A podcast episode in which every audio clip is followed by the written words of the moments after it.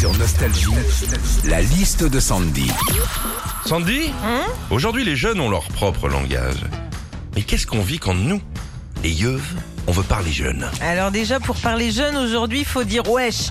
Moi, mes enfants, tu vois, ils me le sortent à toutes les sauces. hein. C'est pas moi, c'est mon frère, wesh. Wesh, maman, il y a plus de Nutella. Alors, quand tes parents, hein, ça passe. Mais quand ils sont en vacances chez les grands-parents, ça passe moyen. hein. Wesh, papy, bien ou bien ce matin?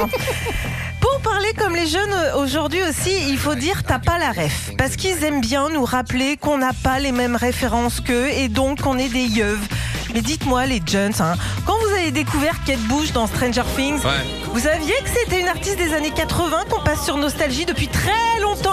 Vous l'aviez la ref là? Insolent va Enfin, le verlan est Parle aussi... comme une vieille, insolent. Bah oui. Je dirais ma prof de français en cinquième.